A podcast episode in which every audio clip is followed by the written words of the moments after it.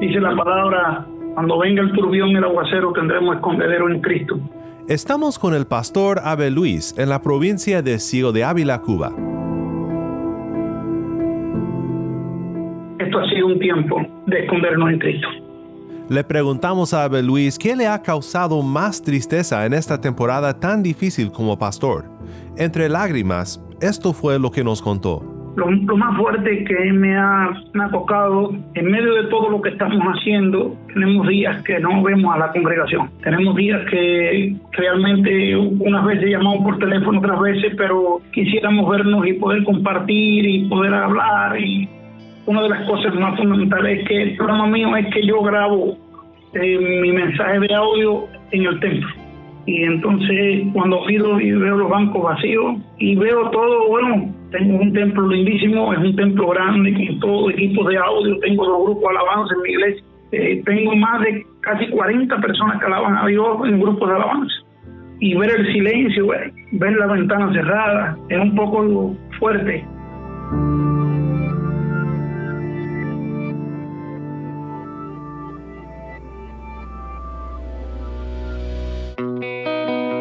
Mi nombre es Daniel Warren, muchas gracias por acompañarme en nuestra serie titulada Cristo en tiempos del coronavirus. Estamos conversando esta semana con pastores de la iglesia cubana, que nos comparten muchas veces entre lágrimas y admitiendo frustraciones sus experiencias en estos días de la pandemia del coronavirus, y nos cuentan también cómo han podido encontrar fuerzas en Cristo y animar a sus congregaciones aún en esta nueva normalidad. Hoy conversamos con Abel Luis, un pastor que probablemente ya conoces si ha sido oyente del faro por un tiempo.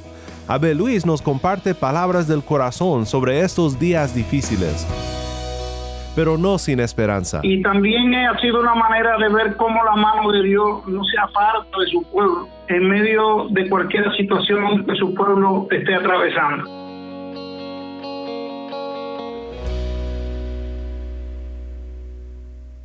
Quédate conmigo porque sé que te encantará el testimonio de nuestro hermano Abel Luis en Ciego de Ávila bendecido para bendecir, una forma de vivir.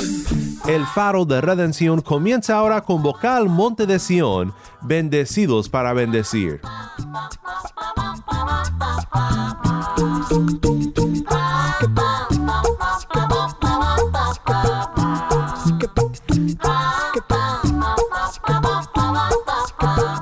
Bendecido para bendecir una forma de. Que lo sepa todo el mundo, que en Cristo hay amor profundo. Bendecido para bendecir, una forma de vivir. Que lo sepa todo el mundo, que en Cristo hay amor profundo. No hay riqueza material que iguale la bendición del que tiene la gran dicha de conocer al Señor. Busca a Cristo y en su amor encontrarás el perdón. Sin Él es nada la vida, solo en Él hay salvación. Bendecido para bendecir, una forma de vivir. Que lo sepa todo el mundo, que en Cristo hay amor profundo. Bendecido para bendecir, una forma de vivir. Que lo sepa todo el mundo,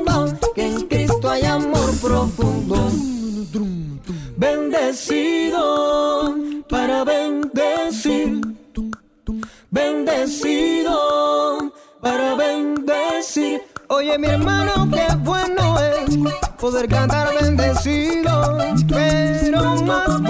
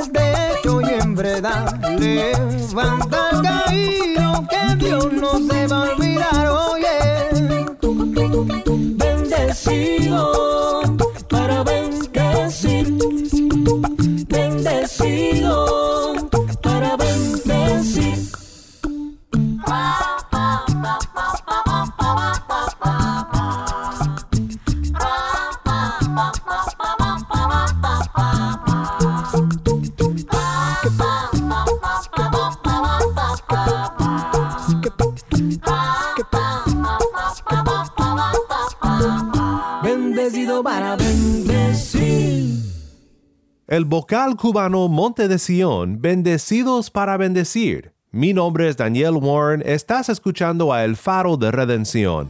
Cristo desde toda la Biblia para toda Cuba y para todo el mundo.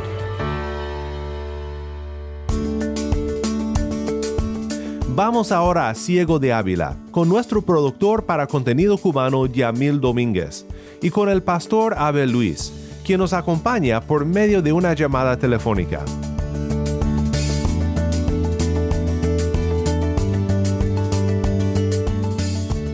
Un saludo desde La Habana, Cuba.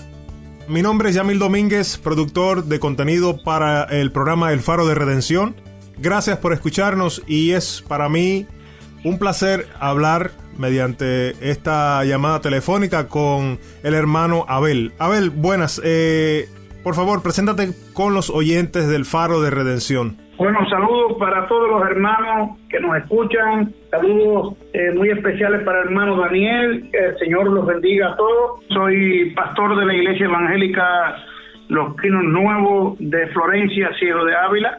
Mi nombre completo es Abel Luis Gil. Tengo un hijo y tengo dos preciosas nietas, regalo y bendición de Dios. Y mi esposa eh, sirve conmigo el ministerio eh, como misionera aquí en la iglesia, donde constituye una ayuda, como el Señor dice, idónea en los momentos en que estamos viviendo en este, en este lugar.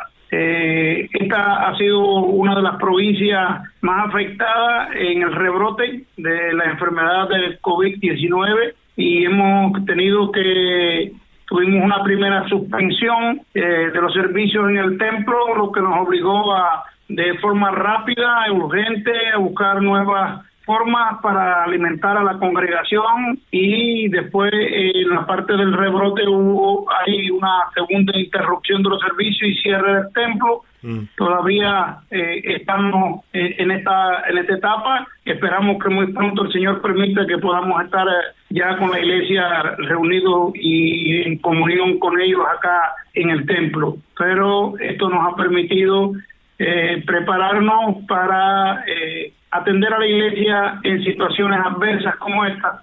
y, yo creo que ha salido una estrategia eh, de todo este proceso. Eh, es un proceso doloroso, es un proceso eh, que da tristeza, también es un proceso que no debemos de dejar escapar por lo que hemos aprendido de él y por lo que nosotros hemos podido también crecer en la fe, en la esperanza eh, que tenemos en Cristo y también ha sido una manera de ver cómo la mano de Dios no se aparta de su pueblo en medio de cualquier situación que su pueblo esté atravesando. Mm. Eh, aquí ha sido fuerte, en el primer momento hubo en un día de aquí, de este lugar, muy cerca de aquí, 13 casos. Y fue tremendo, hubo una niña de la iglesia eh, afectada dentro de esos 13 casos. Mm y fue triste la situación, eh, levantamos cadena de oración, hicimos muchísimas cosas para tratar de ayudar a la familia, eh, su tío es el miembro de, la junta de la iglesia, eh, la esposa de él es presidenta de la damas y su abuela es una fundadora de nuestra iglesia. Y nos preocupamos mucho por esa niña, hoy para nosotros es extraordinario ver cómo eh, esa niña está entre nosotros y nos dice pastor gracias a Dios porque me levantó y pude pasar esta enfermedad terrible gloria a Dios. Y una niña solamente de nueve años. Y eso ha sido para nosotros una experiencia tremenda. Hemos también eh, visto eh, cómo los hermanos mm, permanecen en la fe y, y esa fe se hace sólida. Hemos visto los hermanos como en el servicio en cualquier tipo de ayuda cualquier tipo de cosas que haya que hacer y que lo podamos hacer, aún en momentos de distanciamiento, nosotros hemos visto que los hermanos están muy dispuestos y hemos estado haciendo cosas eh, que, de verdad no nunca en la vida esperábamos eh, tal vez hacerle en otra situación que no fuera una situación como esta. Por eso decía que es una situación que también hemos aprendido mucho de ella y hemos aprendido muchas verdades de la iglesia con relación a la vida de la iglesia y al servicio de la iglesia. Has mencionado, es un lindo, es un, es un bello testimonio de cómo la iglesia se ha movido para asistir, para interceder también por el pueblo de Florencia, ¿no? Donde está, donde estás Sí. eh, eh, Sí. ministrando, pastoreando allí. Eh, Abel, a grandes rasgos has explicado funciones de la iglesia en el lugar donde está, en su localidad. Si pudieras definir, resumir, ¿qué es una iglesia por el Evangelio de Cristo? Ajá. ¿Cuál sería? La iglesia, eh, sabemos todo, en Cuba está muy arraigada, el- arraigado el concepto y la, la confusión entre templo e iglesia. Sí. Cualquier cubano te dice por la mañana, los domingos, yo voy a la iglesia. Ujú. Y Sí. se está refiriendo al templo. Sí. Eh, cuando está en el templo dice, bueno, estoy aquí en la iglesia. Y está equivocando términos. El templo es el edificio de reunión. Sí. La iglesia es la asamblea o la reunión de los creyentes, según se define en griego. Este concepto de iglesia eh, lo hemos visto, eh, eh, ¿cómo podemos decir? Ampliarse, eh, enriquecerse en estos momentos, aprendiendo que la iglesia está más allá del edificio del templo. De las cuatro paredes ahí donde se encuentra. Sí, acorde a los nuevos desafíos que estamos enfrentando como iglesia en el contexto actual, el modelo de iglesia por el evangelio que creemos sea el correcto es la iglesia en casa, la iglesia en familia. Sí. Dios cuando llama a Abraham le dice en Génesis 12:3, bendeciré a los que te bendijeren y a los que te maldijeren maldeciré y serán benditas en ti todas las familias de la tierra. Amén. Y en Hechos 2.46 dice, y perseverando unánime cada día en el templo y partiendo el pan en la casa, comían juntos con alegría y sencillez de corazón, alabando a Dios y teniendo favor con todo el pueblo. Y el Señor añadía cada día a la iglesia los que habían de hacer salvo. Tanto en la promesa, estamos viendo las dos cosas, tanto en la promesa que Dios da a Abraham, como en los comienzos mismos de la iglesia primitiva, que es en Hechos 2, está presente la consideración que el Señor hace sobre cómo su bendición estará sobre la familia y sobre las casas. En Hechos 2 se aclara más en el verso 46. Se ve muy claro, allí se especifica que en las casas también se puede alabar a Dios Ujú. que en las casas también se puede desde las casas ser testimonio de Jesucristo dentro de la comunidad o el pueblo donde vivimos. También se ve allí que desde las casas se puede predicar el Evangelio y mostrar crecimiento de la iglesia al Señor añadir los que habían de ser salvos. Esto nos muestra que aun cuando tenga que ser cambiado el modelo de iglesia, Cristo seguirá siendo su Señor porque la iglesia en casa y en familia son bíblicos. Gloria a Dios. Gloria a Dios porque la, lo que se cerró fue el edificio, no fue la iglesia. Sí, claro que sí. La iglesia siguió caminando.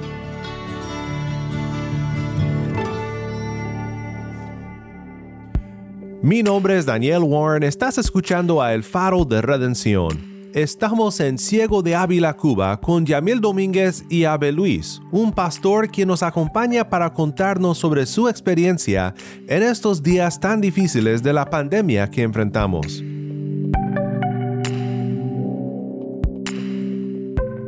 Regresemos ahora con nuestro productor para contenido cubano, Yamil Ha Domínguez. sido un testimonio toda la obra, todo lo que ha pasado en este tiempo. En tu iglesia y en Florencia es un reflejo de lo que ha pasado en todo el país y también en todo el mundo.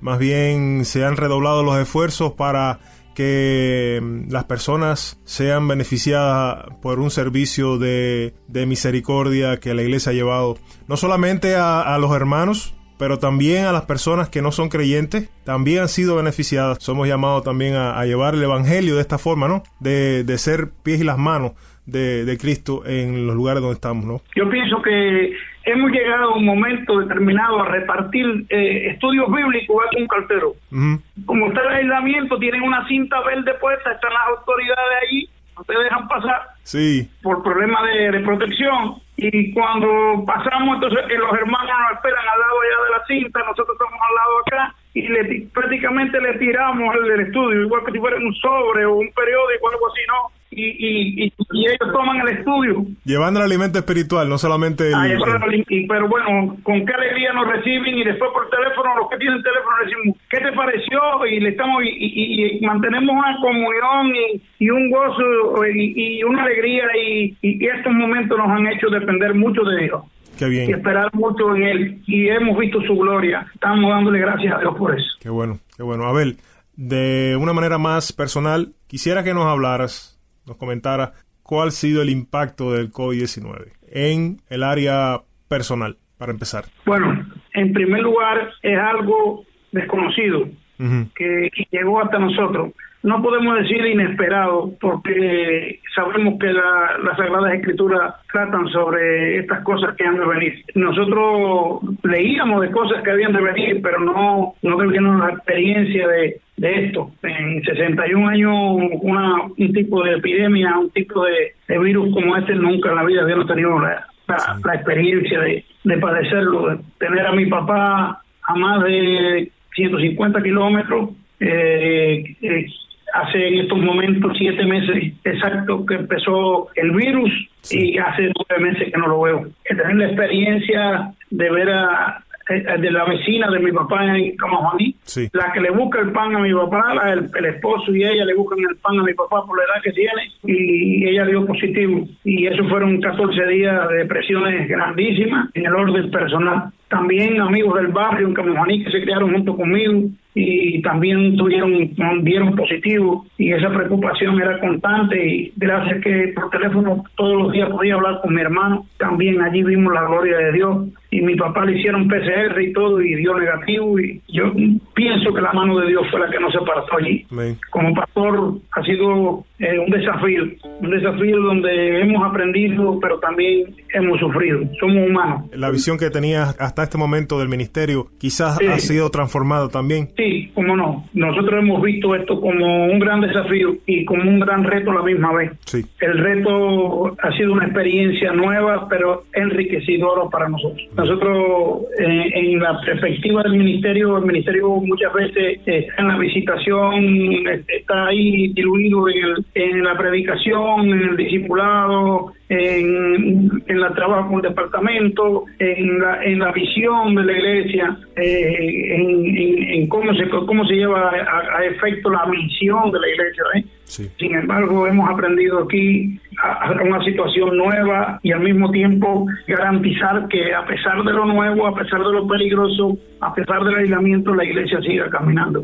Esto nos ha traído a aplicar nuevas formas y aplicar nuevas situaciones eh, para el trabajo de la iglesia que nos han dado, han terminado de ser una estrategia que, que ahora tenemos y que la tenemos elaborada ya para en tiempo de aislamiento por cualquier tipo de circunstancia, ya nosotros sabemos lo que debemos hacer en esencia mm. eh, con relación a que el templo esté cerrado y cómo vamos a alimentar a la congregación. En primer lugar, tenemos un grupo de WhatsApp y este grupo de WhatsApp ha sido una bendición. Estos son tiempos también que nos pueden parecer tiempos que muchas veces eh, son muy escasos los alimentos, muy caro todo, muy difícil de adquirir. Son situaciones que uno tiene que enfrentar. Tengo, tengo cierta edad ya, mi esposa también, vivo con mi suegra que anciana y entonces la, cómo poder garantizar también esos alimentos mínimos es un poco difícil. A veces cuando venimos a ver nos estamos quejando.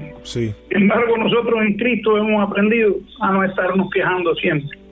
Eso nos ha enseñado a depender más de Dios.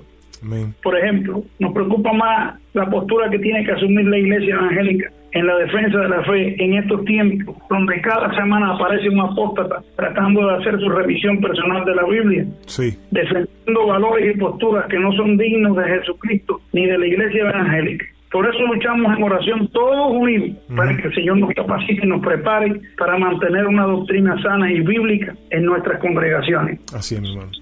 En la nueva estrategia se creó un grupo de WhatsApp eh, en Florencia que se llama eh, Orando contra la COVID-19. Este grupo comenzó con nueve hermanos de la iglesia. Hoy reúne a más de 30 hermanos de la iglesia y llega casi a 50 hermanos en total. Comenzamos a dar los mensajes los domingos por audio. Hoy damos por audio dos intervenciones por semana. Para el grupo de WhatsApp de los hermanos de la iglesia se agregaron hermanos de Perico, Santa Marta, Varadero y Matanza. También hermanos que viven en Sagua Grande y Santo Domingo en Villa Clara. que son ciudades que... están alrededor, que están, no es en, Ciego de Ávila donde estás tú, estas son provincias. No, son otras provincias, este es todo el país. Y también están conectados hermanos y familias que viven en España y que viven en los Estados Unidos. Qué bien. Hoy yo no estoy seguro no estoy bien claro si soy pastor de una iglesia local o si Dios me está usando para servirle en una congregación internacional. Ah, gloria a Dios por eso. No estoy claro, esto es una nueva, esto es una nueva experiencia, ¿ves? a veces veo de, esa manera las cosas. A Él sea la gloria. Amén. No todos los hermanos tienen móvil ni tienen teléfono fijo, por lo que confeccionamos estudios bíblicos. Hemos desarrollado estudios de Filipenses, Colosenses, los Salmos y los repartimos por las casas como si fuéramos, como te digo ahorita, carteros. Ajá, sí. Cuando estamos los hermanos los rotan hasta que esa parte de la congregación recibe el alimento espiritual que los del grupo WhatsApp ya han recibido por audio, porque los estudios están relacionados con los temas de la prédicas. En medio de esta situación, aparecen los ministerios también en la iglesia de atención y ayuda a la tercera edad y el ministerio de misericordia para el resto de la congregación.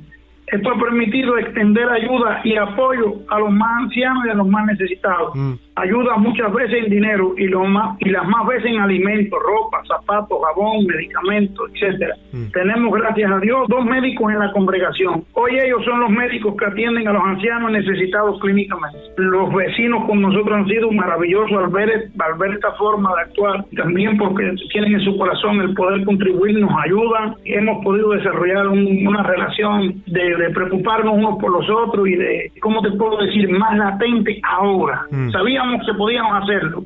Y tal vez lo hemos hecho, ¿me entiendes? Pero en esta situación lo hemos hecho con más sistematicidad, ¿me entiendes? Esto, esto ha sido para nosotros también algo inesperado y algo bueno que ha podido pasar. También adiestramos a la iglesia para celebrar la Santa Cena en familia o en las casas. Ya lo hemos hecho dos veces y ha sido de gran bendición para la congregación. Esto ha sido tremendo. Lo desarrollamos primero con un grupo porque no estábamos nosotros en cuarentena, era otra parte del pueblo, y nos fuimos a la loma que tenemos aquí enfrente. Esto está lleno de lomas aquí, en un paisaje maravilloso, extraordinario. Lomas bien altas, no son lomas que son mesetas, no son lomas. Aquí una de las cosas que más se hace con los jóvenes, con los juveniles, caminata a la Roma, ¿ves? Sí. Unas a otras a cualquier lugar y bueno, en la primera la primera vez que desarrollamos el Niño Santa Cena, un pequeño grupo de jóvenes de los lugares que no había cuarentena y nosotros que estábamos también en ese lugar, nos fuimos a la Roma y el grupo de WhatsApp que se quedó aquí en el pueblo se conectó con nosotros y entonces estábamos ahí arriba y, en forma de video estábamos nosotros eh, celebrando Santa Cena y ellos la estaban celebrando en casa, la estaban celebrando en familia. Cuando nosotros oramos, dándole gracias a Dios por, por haber podido desarrollar esta ordenanza de la iglesia, eh, nos dicen, miren, miren para la placa de la casa, estamos en la placa, los estamos mirando de aquí. y eso fue tremendo, una alegría. Entonces, no, cuando regresamos, no regresamos a nuestras casas, regresamos a las casas que no estaban en aislamiento para poder compartir con los hermanos, siempre a distancia, siempre con autobús, siempre guardando las medidas de protección que son necesarias y que entendemos que son reales, son necesidades reales. Y, pero, pero gozándonos y fue un tiempo tremendo.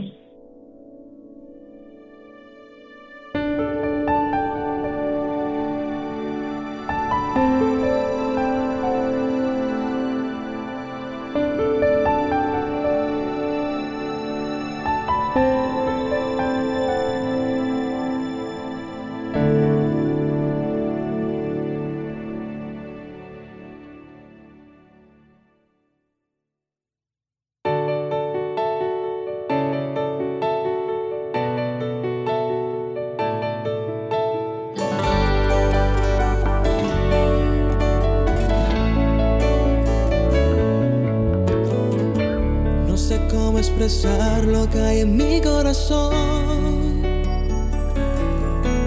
Porque tú has cambiado mi pasado interior.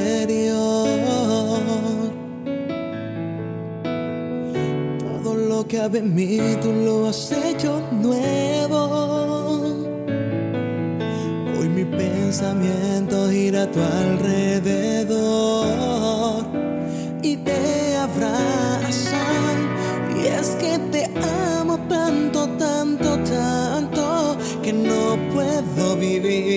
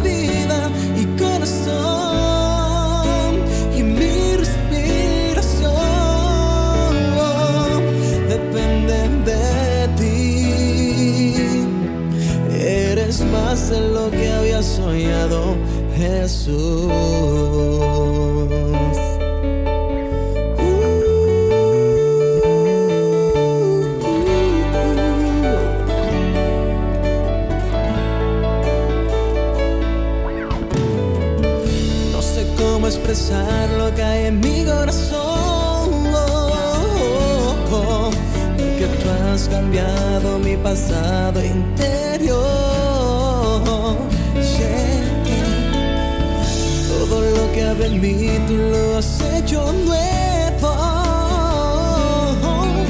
Hoy mi pensamiento gira a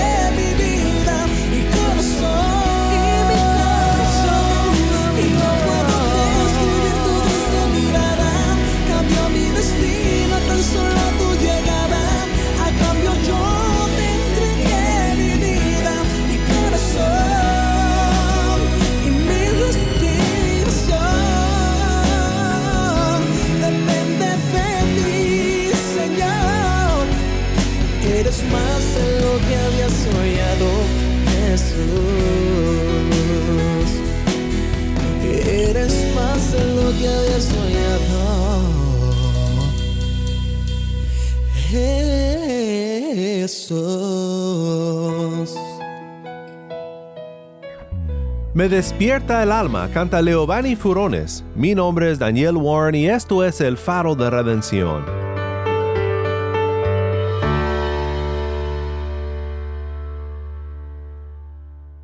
Muchas gracias, Pastor Abel Luis, por acompañarnos en este tiempo. Estoy muy emocionado porque mañana daremos seguimiento a esta conversación para terminar nuestra serie de la semana, una serie titulada Cristo en tiempos del coronavirus. Oremos juntos para terminar. Padre Celestial, gracias por cómo nos has animado en esta semana con las historias de nuestros hermanos pastores en Cuba.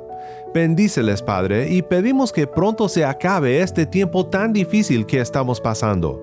Ayúdanos a confiar en Cristo y a ser fieles a nuestro llamado como líderes en la iglesia, como padres, madres y vecinos. Ayúdanos a mostrar el amor de Cristo en donde sea que tú nos has llamado.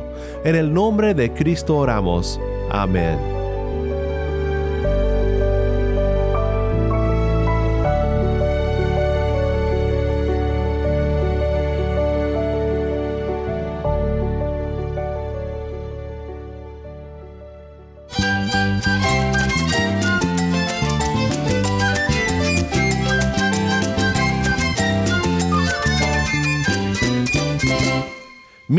Daniel Warren. Te invito a que me acompañes mañana en esta serie Cristo en tiempos del coronavirus.